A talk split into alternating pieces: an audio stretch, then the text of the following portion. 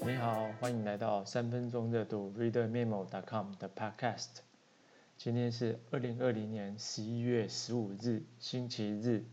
这是 Podcast 第一集，主题是三分钟热度部落格介绍，欢迎收听。我是三分钟热度的长工。这个 Podcast 主要是聊自我成长、互相协助以及生活的日常。这一集想要简单的介绍一下三分钟热度这个部落格。内容会有为什么叫三分钟热度？是谁在写？写什么？有什么成就？首先来讲一下为什么叫三分钟热度。呃，三分钟热度是部落格的名字。那我们还为了它申请了专属的网址 readermemo.com。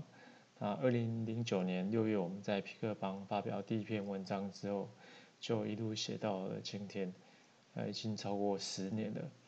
我们的主题一直都是围绕在生活这件事情上。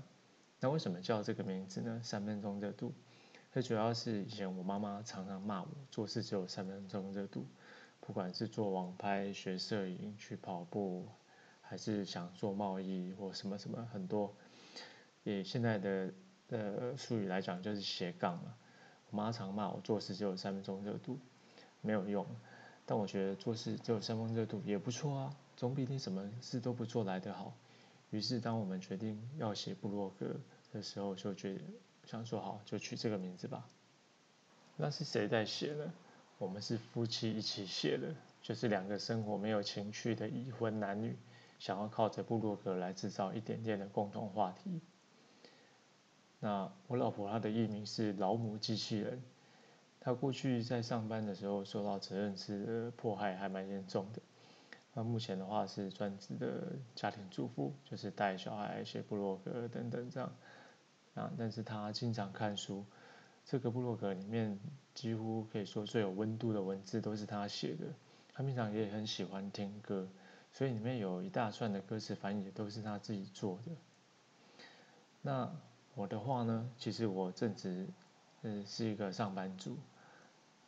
呃，不管是公司或家里，都有无止境的 tasks 等着我来做，而且这还包含维护这个 readermemo.com 这个网站。那平常的话，我的兴趣是跑步，还有看电影的预告片，还有以及是想各式各种的优化。那我们都在写一些什么东西？呃，最早开始的话是有专注在写不要买的理由。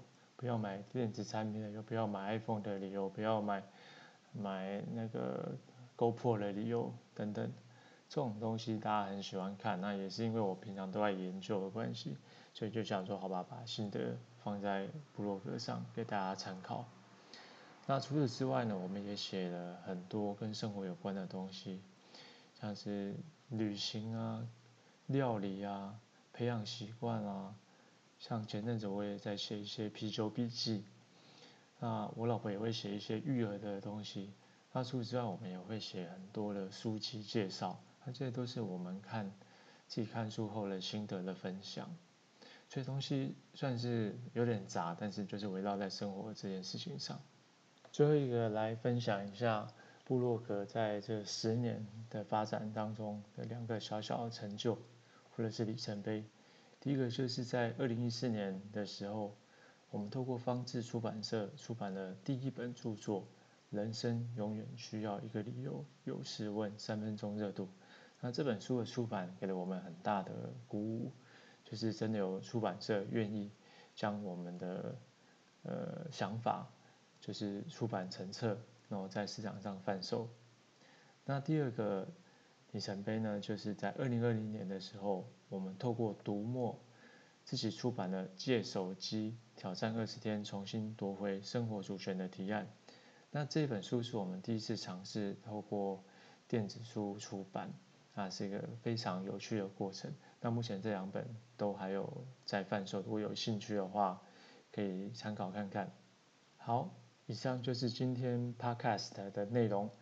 如果你有什么建议，欢迎在留言区或是到布鲁格上留言，我们都会看哦。祝你有个美好的一天，拜拜，下次见。